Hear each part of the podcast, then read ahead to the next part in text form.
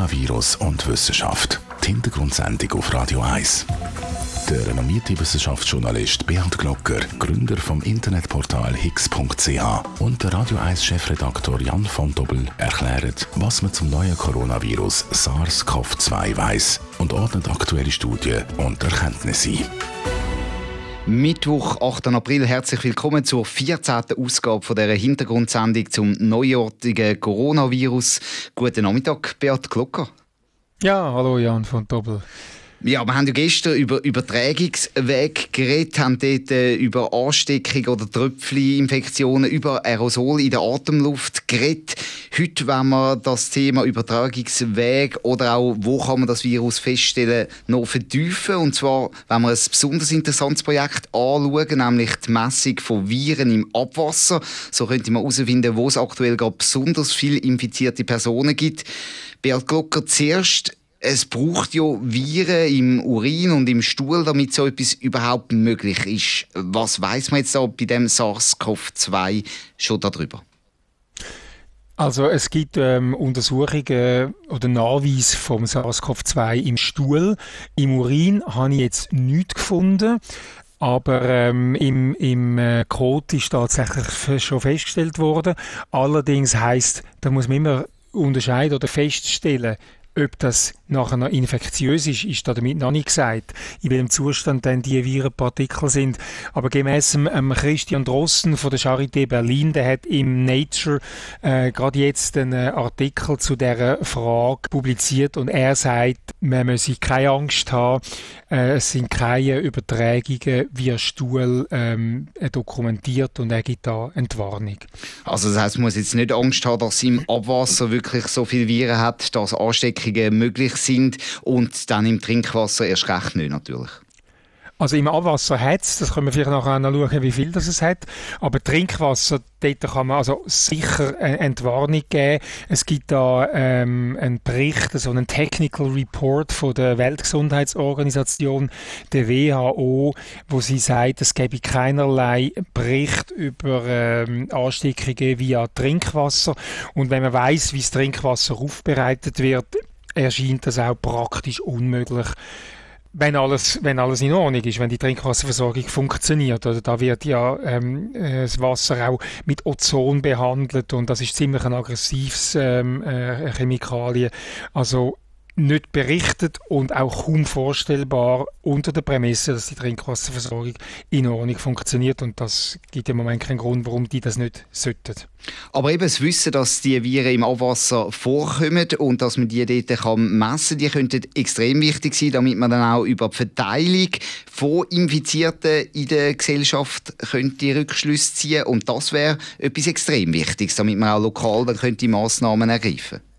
Das könnte wichtig sein und dass es im Abwasser irgendwelche äh, Krankheitserreger hat, das ist, das ist nichts Neues. Da hat man Mikroorganismen gefunden, die Malaria ähm, auslösen, Salmonellen, Listerien, man hat auch Bakterien, da findest du eigentlich den, den ganzen Zoo von der krankmachenden Bakterien, E. coli, ähm, Neisseria, Meningitis, wo äh, Hirnhautentzündungen auslösen. Man hat das Viren hat man auch gefunden, also man hat den Rotavirus A gefunden, Zika hat man gefunden, sogar das Human Papillomavirus, also der Gebärmutterhalskrebs auslösende Virus. Das ist alles nachzuweisen, aber nochmal, bei den Viren wäre ich sehr vorsichtig, ob die dann überhaupt noch infektiös sind. Was sicher infektiös ist, wenn es E. coli drin hat oder ähm, andere Mikroorganismen. Und dort haben wir wieder den Unterschied zwischen eben einem Bakterium und einem Virus. Ein Bakterium, das eben selber lebt und sich auch am Leben erhalten kann und das Virus, das einfach als Partikel äh, von Erbsubstanz mehr oder weniger umeinander geschwemmt wird und eben einen richtigen Wirt braucht zum Überleben. Das ist der riesige Unterschied, ob es um Bakterien oder Mikroben oder eben um Viren geht im Abwasser. Und tatsächlich könnte das interessant sein, auch schon fürs Tracking oder fürs Backtracing, wie man, ähm, wenn man solche Viren im Abwasser könnte feststellen. Und da gibt es interessante Ansätze. Und solche interessante Ansätze werden auch in der Schweiz verfolgt. Ich möchte da jetzt einen Experten aus dem Bereich dazuschalten. Das ist der Christoph Ort. Er ist Umweltingenieur beim Wasserforschungsinstitut von der ETH EAWAG. Guten Nachmittag, Herr Ort. Grüezi miteinander. Ja, zuerst Sie erforschen das Abwasser ja schon länger, schon seit Jahren, nicht erst wegen der Corona-Krise. Wo sind da Ihre Bereiche, wo Sie aus dem Abwasser schon können Aussagen machen ja, Chemiker machen ja das schon lange und auch Mikrobiologen, um das Abwasser zu untersuchen, auch Klärleistung der Kläranlagen. Ich habe vor rund zehn Jahren angefangen mit interdisziplinären Teams zusammen, vor allem den Drogenkonsum zu schätzen aus dem Abwasser, weil es dazu einfach sonst relativ wenig Zahlen gibt. Und da haben Sie also im Abwasser können feststellen, wie groß die Verbreitung von gewissen Drogenkonsum ist in der Bevölkerung und dann das auch ein bisschen lokal können abbrechen. Ja, das haben wir in unterschiedlichen Städten gemacht, weltweit oder vor allem europaweit und auch in der Schweiz. 2014 und 2015 haben wir fast ein Viertel von der Schweizer Bevölkerung mit all diesen Proben abdeckt, weil die Schweizer Bevölkerung so gut an Kläranlagen angeschlossen ist. Es gibt über 700 Kläranlagen in der Schweiz.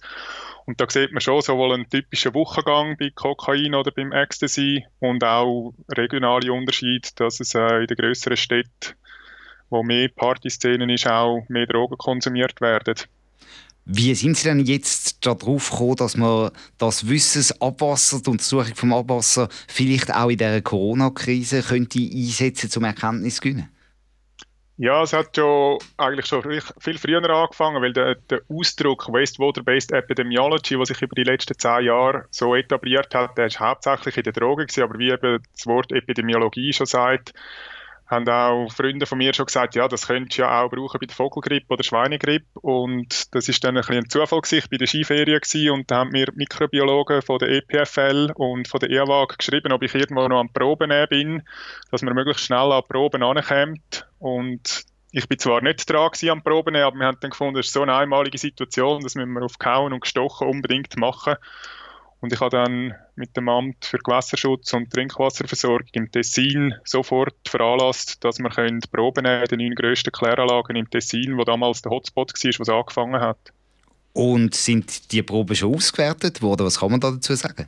Ja, nein, leider noch nicht. Wir würden gerne schon über Resultate berichten, insbesondere weil wir natürlich denken, dass wir mit dem Abwasser schon ein, zwei Wochen früher oder mindestens ein paar Tage früher und jeden Tag hat man gesehen, rückblickend ist ja wertvoll, wo man schon mehr weiß, weil wir davon ausgehen, dass die Viren schon ausgeschieden werden, bevor die Leute Symptome zeigen oder mindestens die, die schwere Symptome zeigen und dann ins Spital gehen. Da hat man quasi so ein Frühwarnsystem. Aber zurück zu der Frage, ja, wir haben einfach auch keinen Zugang gehabt zu unseren Labors, weil es bei uns auch geschlossen war. Wir haben jetzt zwar Sonderbewilligungen und es gibt noch der ein oder andere Stellrückstand von, von Chemikalien oder von Filtern, die wir brauchen, um die Proben aufzubereiten, weil das ist relativ aufwendig. Man könnte das leider noch nicht gerade direkt online im Wasser messen. Aber man fängt jetzt damit an, da kann man innerhalb von nützlicher Frist mit ersten Resultaten dann rechnen. Ja, unsere Projektpartner von der EPFL, die eigentlich die Methode entwickelt haben und schon ziemlich weit sind und wo wir dann an der EAWAG auch werden machen zusammen, mit, äh, schon auf, basierend auf früheren Zusammenarbeiten. Die sind eigentlich zuversichtlich, dass wir äh, könnten drei, vier Proben pro Tag quasi live messen oder eigentlich so mit einem Tag Verzögerung, nachdem die Probe von der Kläranlage genommen worden ist, könnte das Resultat haben als erstes. Beat Glocker, wenn äh, du das jetzt hörst, ist das ein hoffnungsvoller Ansatz, wo man viele Sachen eventuell könnte auslesen Was braucht es da dafür? Es ist ja nicht nur ein Zukunftsansatz. Es gibt bereits so Ansätze, dass man zum Beispiel Medikamentenrückstände und andere Mikroverunreinigungen kann ähm, nachweisen. Es gibt, äh, wenn ich richtig orientiert bin, einen Prototyp, wo seit 2019 äh, gebraucht wird. Jetzt ging es darum, die Erfahrungen mit dem Prototyp auszuwerten und, und können wir dann auch über die Infrastruktur und wie das muss laufen, äh, online, real-time so eine Auswertung zu machen. Das würde mich jetzt auch vom Herrn Ordner interessieren. Können Sie etwas sagen aus diesen äh, Einsätzen von dem Prototyp für Medikamentenrückstände, wo Sie jetzt können profitieren für Covid-19 oder SARS-CoV-2? Ja, das ist schwierig zum Abschätzen. Es gibt schon Firmen und Forschungsgruppen, die auch an der Live-Detektion arbeiten. Das ist halt meistens in Klarwasser oder in wohl definierter Lösung und nicht in so einer Soße wie im Abwasser. Wir haben mindestens, was die chemischen Rückstände anbetrifft, die Mikroverunreinigungen, die Medikamentenrückstände, Pestizide etc., die Sie angesprochen haben, da haben wir äh, einen Prototyp gebaut letztes Jahr und mit dem haben wir gute Erfahrungen gemacht, sowohl in Gewässern wie auch im Rotzulauf von Kläranlagen. Aber es ist wirklich die Analytik selber. So das Frontend können wir vielleicht schon brauchen, aber die Analytik selber ist eigentlich ganz etwas anderes und unabhängig von dem. Aber es ist denkbar, dass man das dann könnte live, früher oder später, oder fast live nachverfolgen, wie viel Infizierte das jemand könnte haben, nur rein vom Abwasser. Ja, sicher. Allerdings wahrscheinlich auch mit relativ konservativen Unsicherheitsbändern um die Schätzungen, weil es ist auch so bei den Drogen, wenn wir messen, 1,7 Kilogramm ist in Zürich in einem Tag konsumiert worden oder wird jeden Tag konsumiert. Wir wissen ja dann noch nicht von wie vielen Leuten, ob das äh, Schwerstsüchtige sind oder ob das so Freizeitkonsumenten sind. Da müssen wir sicher mit Ausscheidungsraten, mit mehr klinischen Daten, eben wie viele Viren hat es, je nach Abhängigkeit vom Schweregrad und vom, vom Fortschritt von der Erkrankung oder Ansteckung mit dem SARS-CoV-2 dann schauen, wie, wir, wie gut dass man da kann wirklich Anzahl Personen abschätzen die äh, Studien in Holland, die haben ja bis jetzt das einfach detektiert, aber sie schreiben explizit, dass Quantifizierung noch nicht möglich ist in dem Sinn. Aber da sind wir trotzdem zuversichtlich mit dem heutigen Wissensstand, dass wir dort äh, können einen Fortschritt machen in naher Zukunft. Auf der Projektseite, die ich von Ihnen gefunden habe, sehe ich etwas, was ich sehr interessant finde. Sie sagen da mit 19, nur 19 Kläranlagen in der Schweiz, und Sie haben ja vorhin gesagt, es gibt über 700, aber wenn man die 19 richtigen auswählt, dann können wir das Abwasser von zweieinhalb Millionen Menschen analysieren. Das zeigt eigentlich, wenn man es am richtigen Ort macht, dann kann man doch eine sehr große Fläche abdecken. Ist das noch der Stand äh, von der, vom Projekt jetzt? Ja, das ist eigentlich die Zukunft, wo wir angedenkt haben in einem Projektproposal, wo wir eingegeben haben, in einem speziellen Call vom SNF, dass wir äh, das als Frühwarnsystem und die Zahl 19 ist nicht ganz zufällig, die ist äh, ans, als Covid-19 angelehnt natürlich. Wenn wir einfach die allergrößten Kläranlagen würden dann würden wir mit noch weniger noch mehr Leuten abdecken, aber dann hätte man nicht so gute geografische Abdeckung wir haben einfach so eine Balance versucht zu finden zwischen möglichst vielen Leuten und eine gute geografische Abdeckung als mal erster Vorschlag für so ein mögliches Frühwarnsystem, wo dann die Kläranlagen Teil davon wären. Und ist man dann da jetzt am Koordinieren? Geht es da einen Schritt vorwärts oder wie sieht das aktuell aus? Ja, jetzt aktuell wollen wir natürlich zuerst in unsere Labor und äh, zuverlässige Methoden haben, die man wirklich kann vergleichen kann. Das ist auch bei den Drogen schon so, ohne Interlabortests, dass zwei Labors das Gleiche können reproduzieren an der gleichen Probe, Kalibrierungskurven machen etc.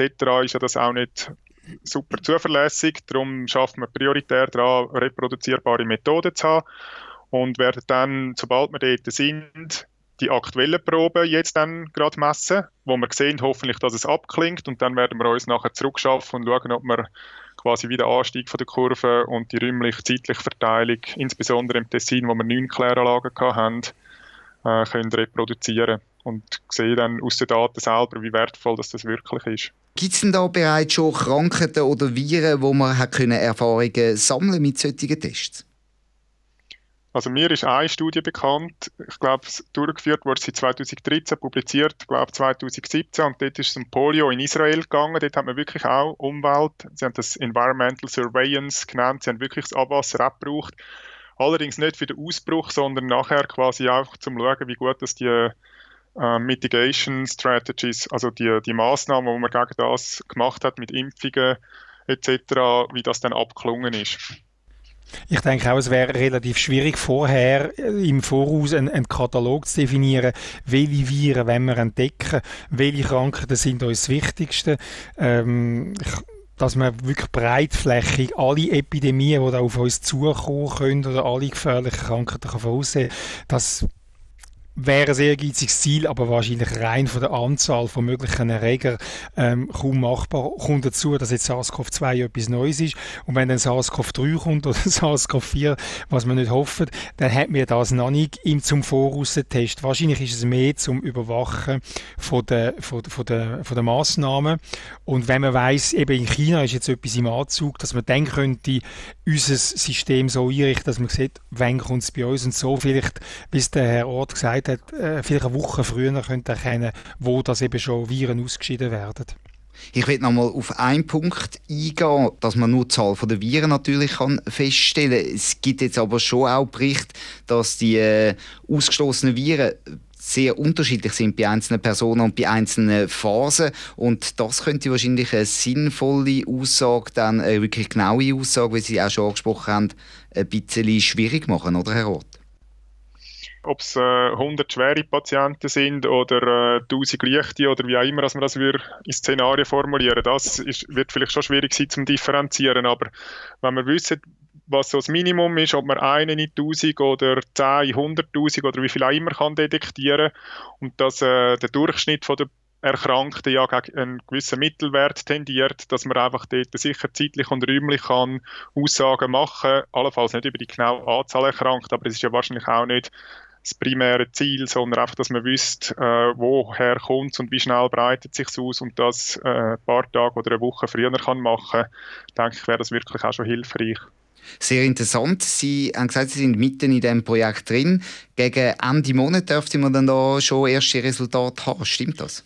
Ja, ich hoffe es. Wir arbeiten mit Hochdruck dran.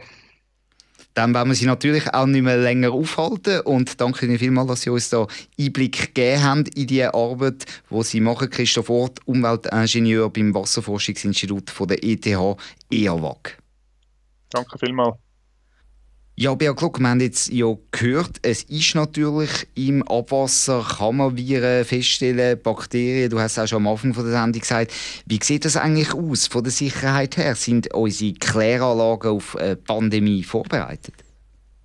Also wenn man es ganz streng nimmt, sind sie vorbereitet. Es gibt einen eigenen Pandemieplan, wo speziell an das denkt worden ist, weil äh, Wasserversorgung und Kläranlagen gehören natürlich zu den, äh, zu den relevanten ähm, Infrastrukturen. Und darum gibt es tatsächlich die Pläne.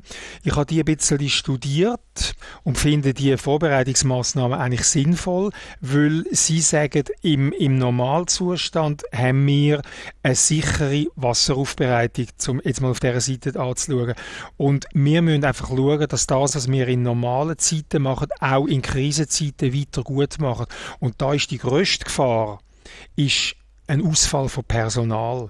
Und sie schauen auch schauen, ihre Leute anleiten, dass sie nicht krank werden, weil wenn natürlich das Personal ausfällt und all die Kontrollfunktionen nicht mehr wahrgenommen werden, jetzt bei der Trinkwasseraufbereitung, Trinkwasseraufbereitung ein Problem. Und das ist also alles vorgesehen und die wissen, dass sie sich einfach keinen personellen Ausfall können erlauben Und dann gibt es die andere Seite, die, die eben mit dem Abwasser zu tun haben, dort, wo unter Umständen die Krankheitserreger anfallen.